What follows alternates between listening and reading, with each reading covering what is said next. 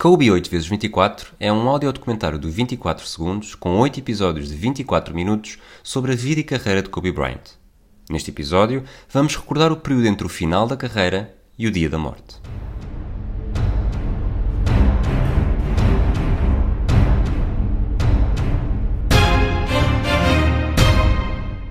E de repente, tudo mudou.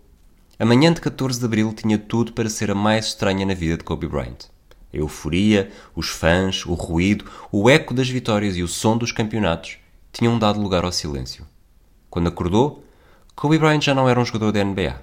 Tinha 37 anos e 235 dias. Fizera o primeiro jogo com 18 anos e 70 dias. Pelo meio, tinham passado mais de 19 anos. Conquistara 5 títulos de campeão. Foi MVP em 2008 e o jogador mais valioso da final em duas temporadas foi eleito para o fim de semana All-Star 18 vezes, para a melhor equipa da NBA em 11 ocasiões. Venceu um concurso de afundanços, dois títulos de melhor marcador, fez 81 pontos num jogo e acabou a carreira com 33.643 pontos, 7.047 ressaltos e 6.306 assistências nos 1.346 jogos que fez na fase regular. Mas Kobe Bryant era mais do que os seus números estatísticos. A estrela dos Lakers era mítica como explica Márcio Martins? Quando falamos da sua carreira, é preciso distinguir entre o seu valor estatístico e o seu valor mitológico. No plano estatístico, o seu legado é ambíguo. Ele tem números extraordinários, mas não da forma mais eficiente. Números individuais extraordinários, mas feitos à maneira dele e, muitas vezes, em prejuízo da própria equipa. Uh, era um jogador que queria ganhar acima de tudo, mas nos seus termos e condições. Ele queria ganhar, mas numa equipa onde ele fosse o líder, onde ele fosse o melhor jogador, queria ter sucesso coletivo, mas sem sacrificar o seu sucesso individual. Já no plano mitológico, o seu valor é indiscutível. Uh, qualquer miúdo que começa a ver a NBA não quer saber de ratings ou de percentagens de lançamento, uh, está apenas a ver as jogadas espetaculares, os afundanços, os feitos heroicos. E é indiscutível que, eh, nesse plano, Kobe é o jogador mais importante da NBA pós-Jordan. É o jogador que mais fez pela fama da liga e do basquetebol nesse período. Kobe inspirou milhares de miúdos em todo o mundo, conquistou milhões de fãs para o basquetebol. Uh, jogadores como Paul George, LeBron James, Kevin Durant uh, já afirmaram que queriam ser como Kobe quando eram miúdos. Kobe foi o Jordan desta geração. O primeiro dia do resto da vida de Kobe Bryant não o preocupava. A dúvida estava na cabeça de muitos mas o então ainda jogador sabia perfeitamente o que ia fazer quando acordasse. Como em tantos outros dias, tinha o despertador para altas horas da madrugada. Não ia preparar a próxima temporada, nem sequer tinha títulos em mente. Fazia parte dele. A ética de trabalho não se podia abandonar de um dia para o outro. E ir para o ginásio acabava por ser um escape. Fazer a transição de estrela para ex-jogador pode ser complicado. Existe a tentação de regressar, de continuar agarrado a uma corda cada vez com menos força, a desvanecer, a estragar a última imagem. Mas para Kobe, esse nunca seria um problema. Nem foi. Deixar de jogar era uma decisão irrevogável. Com a mesma determinação que encarou cada desafio na carreira, via agora a transição com naturalidade e com uma motivação muito própria. E nunca sentiu qualquer tipo de vontade de voltar aos cortes, como explicou numa entrevista a Rich Eisen em agosto de 2018. You're finished. Done as a player. That's it. Did last year at any point with you going through your first season not yeah. playing basketball? Never. Not once did you Never. think about it? Never. Here's the thing: is for us athletes, it's really hard to transition from that, right? And I was really personal about it when I wrote Dear Basketball. But that is the true challenge of finding what comes next and finding something that you love to do every bit as much as you loved your first passion. That is a challenge for us. And I think Unfortunately for us athletes, we've been pigeonholed into thinking that we can only be one thing. And so when I retired, everybody is saying, okay, he's too competitive. He's not going to know what to do with himself. He's going to have to come back. I took that as a personal challenge of them thinking I'm this one dimensional person that all I know is how to dribble a ball, shoot the ball, and play basketball and compete at that level. And so I took that as a personal challenge. I will never come back to the game, ever. I'm here to show people that we can do much more than that. And creating this business, winning an Oscar, winning the Emmy and the Annie, those are things that are showing other athletes that come after, no, no, there's more to this thing, right? So I would never, it's not even a, not even a thought. Kobe Bryant seguiu a sua vida e nunca teve no desporto o principal objetivo. Não faltam exemplos de ex-atletas que continuam a precisar do cheiro da relva, do guinchar dos ténis nos pavilhões, da rotina diária que atravessa toda uma temporada. Não precisava de fazer parte de uma equipa técnica, como muitos pensavam nem sequer entrar na roda viva do comentário desportivo. Mas isso não significava que não pudesse continuar a contribuir, à sua maneira, para o basquetebol. O comentador da Sport TV, Ricardo Brito Reis, explica como Kobe Bryant arranjou uma forma de enriquecer o mundo ao qual tinha dedicado toda a sua vida até então. Um dos maiores desejos dos fãs era que Kobe Bryant se tornasse analista ou comentador televisivo. Apesar de não ter tido muitas aparições na televisão depois de se retirar, Kobe escreveu, produziu e apresentou a série Detail, da ESPN, em que escrutinava ao mais ínfimo pormenor o desempenho de várias figuras do presente ou do passado da NBA. Dizia que era uma forma de passar à próxima geração tudo aquilo que tinha aprendido com dois dos maiores treinadores que teve ao longo da carreira, Phil Jackson e Tex Winter, no que diz respeito à análise de vídeo de jogo. E pelo meio ainda meteu a mão na massa, saltou para dentro do campo e promoveu alguns treinos individuais com atletas a quem teria, obviamente, que reconhecer capacidades como Jason Tatum, Kyle Kuzma e até o Greek Freak Giannis Antetokounmpo. Todos eles disseram mais tarde que esses treinos foram muito especiais. A postura de Kobe Bryant no papel de mentor era muito específica. Era mais um psicólogo do que um treinador, do que uma lenda a ensinar os velhos truques a jovens sedentes de aprender com um dos maiores da história da NBA. Se quando jogava a principal preocupação era lançar, aqui preferia vestir o papel de facilitador. Era como o Morpheus da Matrix. Podia ajudar a mostrar o caminho, mas eram os jogadores como Kuzma e Tatum que o teriam de percorrer, percebendo o que podiam ou não fazer, o que precisavam de melhorar e a confiança que tinham de encontrar.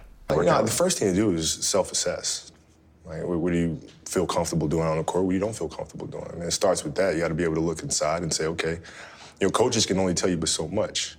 You know what you can and can't do, and you have to be honest about it. And so once we get to that, then it's okay, well, let's put you through it. Kobe Bryant conseguiu manter-se afastado dos pavilhões. A promessa estava a ser cumprida. A vida dele já não era aquela e as prioridades tinham sido ressentadas, não só nas suas novas ambições profissionais, mas também na educação das filhas. Mas isso não queria dizer que não voltasse ao Staples Center, em ocasiões especiais como em dezembro de 2017, quando os Lakers decidiram retirar os dois números que Kobe Bryant tinha envergado ao serviço da equipa, o 8 e o 24. A decisão nem mereceu debate. Ginny Buss, a principal responsável pelos Lakers, justificou durante a cerimónia que os motivos eram inatacáveis. We are retiring both your numbers because if you separated each of the accomplishments under those numbers, each of those players would qualify for the Hall of Fame. O discurso do homenageado foi interessante e com uma humildade que não encaixava na imagem que se tinha de Kobe enquanto jogador. Enumerou as antigas lendas, as figuras que o tinham ajudado a apaixonar-se pela equipa de Los Angeles, a querer ser jogador, a alcançar cada vez mais e mais. E não esqueceu a importância que os adeptos e até os jornalistas tiveram na mentalidade de acordar cada dia a querer fazer sempre melhor. Mas a mensagem mais importante foi outra. Foi dirigida às filhas. Natália tinha 14 anos, Diana 11 e a mais nova, Bianca, tinha acabado de fazer um ano. Kobe Bryant queria que o motivo daquela homenagem fosse visto como um exemplo da maneira de estar na vida. And, uh, and lastly, our daughters, Natalia, Gianna, and Bianca. Um, you know, I, I, I, I hope that tonight is not, you know, you guys know that, you know, if you do the work, you work hard enough, dreams come true. You know that, we all know that. But hopefully what you get from tonight is the understanding that um, those times when you get up early and you work hard, those times when you stay up late and you work hard, those times when you don't feel like working, you're too tired, you don't want to push yourself, but you do it anyway. Um, that is actually the dream. That's the dream. It's not the destination, it's the journey. And if you guys, if you guys can understand that, then what you'll see happen is that you won't accomplish your dreams. Your dreams won't come true something greater will. And if you guys can understand that, then I'm doing my job as a father. Depois chegou a noite de 5 de março de 2018. Uma noite como nenhuma outra que tinha vivido até então. Nesse mesmo dia, em 2002, falhou um jogo por estar suspenso depois de dar um murro em Reggie Miller. Nesse mesmo dia, em 2004, teve a sua atuação mais curta na carreira, ao jogar apenas 54 segundos, antes de se lesionar no minuto inicial do duelo contra os Supersonics mas isso são coisas que acontecem na NBA. E o que conseguiu nesse mesmo dia, em 2018, foi algo que nunca se tinha passado com um jogador profissional. De basquetebol, ou de outra modalidade qualquer. And the Oscar goes to. Don't say La La Land, don't say La La Land. Dear Basketball, Glenn Keane and Kobe! This is the first Oscar and nomination for Glenn Keane and Kobe Bryant. Dear Basketball, o texto que tinha escrito para anunciar o final da carreira, foi adaptado para cinema e venceu o Oscar de melhor curta de animação.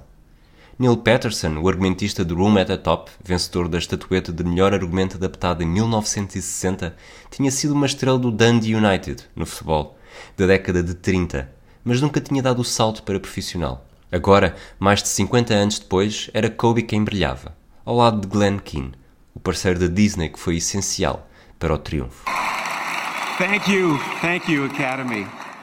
Thank you, Jenny Rim, Max Keane, our entire crew. for your incredible talents, my wife, Linda, for your years of love and support, and to Kobe for writing Dear Basketball.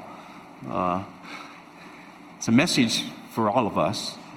Whatever form your dream may take, uh, it's through passion and perseverance that the impossible is possible. Well, I don't know if it's possible. I mean, as basketball players, we're really supposed to shut up and dribble, but I'm glad I'm glad we do a little bit more than that. Um, thank you, Academy, for this amazing honor. Thank you, John Williams, for such a wonderful piece of music.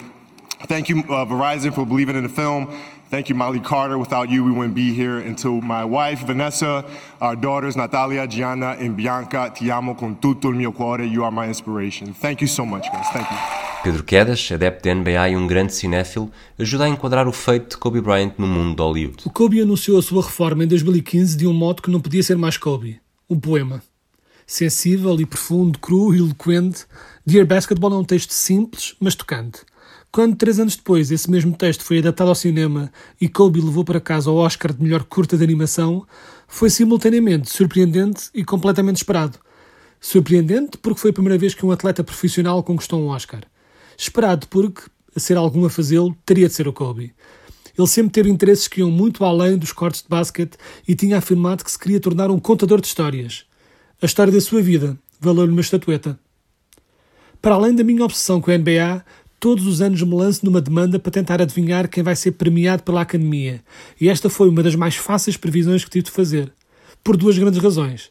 Um, é um belíssimo pedaço de cinema. Mas dois, acima de tudo, uma fatia considerável dos votantes da Academia vive em Los Angeles. A sombra do Kobe, tal como os seus sonhos, ia muito além da NBA. O desafio de Kobe Bryant tinha sido superado com sucesso. A segunda vida, a nova faceta da carreira profissional, estava a dar tantos frutos como a primeira. Os críticos, aqueles que achavam que seria difícil um ex-jogador destes não continuar ligado ao basquetebol de forma tão direta, tinham sido derrotados. Uma vez mais. Mas para Kobe Bryant esta experiência não era semelhante a nenhuma outra que tinha tido enquanto jogador. O nervosismo de estar nomeado na plateia durante os Oscars era diferente, como explicou uns dias depois no programa de Jimmy Kimmel. I thought it was actually going to be easier mm -hmm. because you're not in control. There's no direct competition going on, right? Where you're you're affecting the outcome. It's so completely it's, out of your control. It's out of my control. It's going to be easy. It's cool. And then once it gets closer and closer, you start feeling butterflies in your stomach. You're like, why the hell am I feeling this? and I realized it's actually worse because I'm not in control of the outcome. And you're right, just yeah. sitting there, and then we know our award is coming up next, and then they get, go to commercial. Me and my wife are like, oh, you gotta be kidding. right? Come on, let's go, let's go. Vencer um Oscar não foi um acidente de percurso. Não foi um visto na lista de desejos de um multimilionário excêntrico. Kobe Bryant queria mudar o mundo, devagar, à sua maneira, e a indústria cinematográfica não era exceção. Era impossível não olhar à sua volta e perceber o que estava errado, o que tinha de ser diferente, o que tinha de ser feito e como podia contribuir para que isso acontecesse. But you know, outside of that, you know, I think it's uh, you know, this is a fascinating industry to be a part of. Um, but I think you know, for us going forward, it's it's you know, how do we how do I carry this night uh, beyond this night. That's always how you think, isn't it? it? But it, it yeah. has to be, right? Because now there's a, there's a greater sense of responsibility of, you know, how do I create, uh, how do I provide more opportunities for even more uh, diverse and new voices to be heard in this industry? I see. And uh, like in the animation business, I mean, it, it's, it's a it's a serious lack of diversity. There. Is it? Is that true? Oh, it's a serious lack. Of, I mean, I, when I won the award the other night, I, mean, I was the first African American to ever win that award in that category. Really? Wow. Yeah. A semente estava lançada e apenas dois anos depois, apenas duas semanas após a morte de Kobe Bryant, o Oscar de melhor curta de animação foi ganho por Matthew A. Cherry, um afro-americano, um antigo jogador da NFL. Depois de agradecer a Kobe Bryant durante o discurso na cerimónia, o agora diretor de cinema recordou a motivação que tinha recebido do seu antecessor. And this is a category that Kobe Bryant also yeah. won, yeah. and I understand at one point he reached out to you. Yeah, yeah. So um, when we uh, got nominated, somebody made a connection that Kobe was the first former athlete to be nominated for an Oscar and win one, and then I was the second to be nominated. And so he uh, quote tweeted us and said like, "Let's go," and we were really looking forward to meeting him. And so such a tragedy would happen. Kobe Bryant jogava em todos os tabuleiros e ganhava. inspirava novas estrelas do basquetebol profissional, no cinema e na educação dos mais jovens. Durante o ano de 2018, foi decisivo na criação da Mamba Sports Academy, que ia muito para além da formação desportiva. Uma vez mais, Kobe queria ajudar, não as crianças a serem boas no desporto, mas sim a encontrarem ferramentas que as ajudassem a ter sucesso na vida. You know, what we want to do is use sports as the greatest metaphor for life.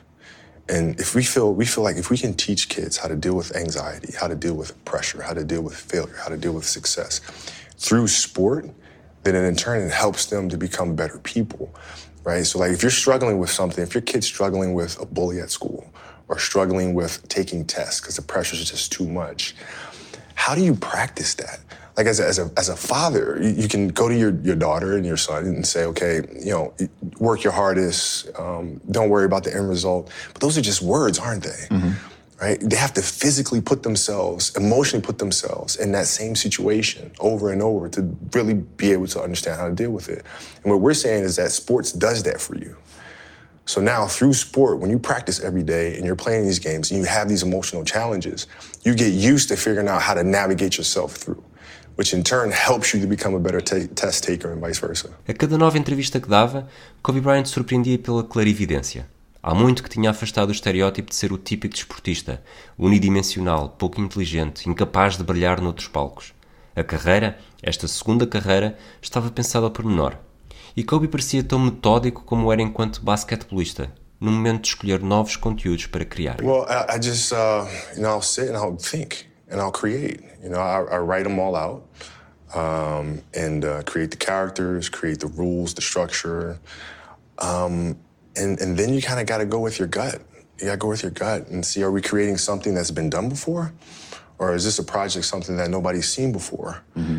And uh, is it a project that we're not sure that we can do? And if the answer is yes, then nine times out of ten, we're going for that one. right? That means we're pushing boundaries a little bit. O basquetebol nunca abandonou completamente a sua vida. Estava-lhe no sangue e por isso mesmo passou essa paixão, essa obsessão por ser melhor todos os dias, melhor do que todos os outros, à filha de Gianna, alguém que era tão ambiciosa e determinada como o pai. Do you think your daughter might want to play in the WNBA? She does for sure. She does. I, I don't. I mean, this, this kid, man. Wouldn't like, that be great, dude? Man, I, I'm telling you. the, be- the, best thing, the best thing that happens is when we go out and, and, and, fans will come up to me and she'll be standing next to me and they'll be like, "Hey, you gotta have a boy. You and V gotta have a boy, man. You have somebody carry on the tradition, the legacy." She's like, "Oh, I got this." you know, boy, for that, I got this. Like that's right. Yes, you do. You got this. Kobe Bryant era o treinador da equipa da filha na Member Sports Academy. e sendo fiel à sua filosofia, não se limitava a orientar um grupo de jogadoras para a vitória. What we try to do is we try to teach the kids what excellence looks like, right? And it's not that, you know, some of them may want to play in the WNBA, some of them may not. Right. But we try to give them a foundation of the amount of work and preparation that it takes to be excellent in whatever it is that you choose to do. Mm-hmm. Right? So we're here playing basketball, we're going to focus on the details. We're going to learn the basics, we're going to learn the fundamentals. We're going to do those things over and over. And, uh, and hopefully it's something that they can apply to other areas in their life. A influência de ter vivido em Itália voltou a fazer-se sentir na identidade que tinha enquanto treinador. O espírito europeu de haver uma preocupação segmentada com os gestos básicos, fundamentais, era o reflexo perfeito da prioridade que tinha no ensino específico do basquetebol. It's, you have to think clearly in how you teach it. You just go piece by piece. Like it's my responsibility to try to teach them the game. And teaching the fundamentals of the game most importantly, right? Passing mm-hmm. with the left hand. Right. Understand spacing, being able to shoot the ball properly, finish at the rim properly, just basics, right? Instead of throwing them everything at once, you just Dizem que a nossa personalidade é o resultado das experiências que vivemos. E Kobe Bryant parecia ser o exemplo perfeito dessa ideia.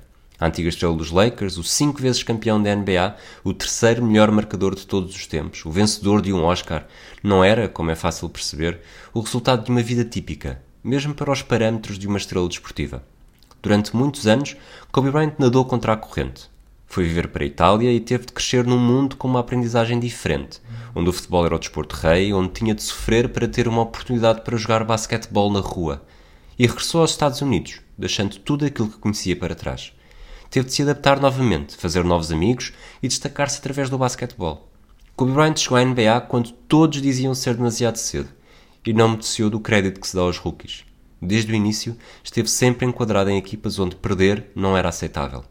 Quando acabou a carreira, era a soma de todos estes pequenos pedaços, de tudo o que tinha aprendido com treinadores europeus, com o pai, com Phil Jackson. Por isso, não é de estranhar que tenha levado alguma das filosofias do Master Zen para a sua equipa. Are you running the triangle? We are. We are. We are. are running the triangle. We absolutely are. And they execute it beautifully. No kidding. Beautifully. I, I was messing with Phil. So the first time we ran the triangle, Right. We ran a center opposite action. Mm-hmm. And they ran it beautifully, got a beautiful open three, knocked it down. So I Uh-huh. sent the video to Phil. Phil was like, Does that center opposite? They actually ran it. And I said, Yeah, it's because they got a better coach.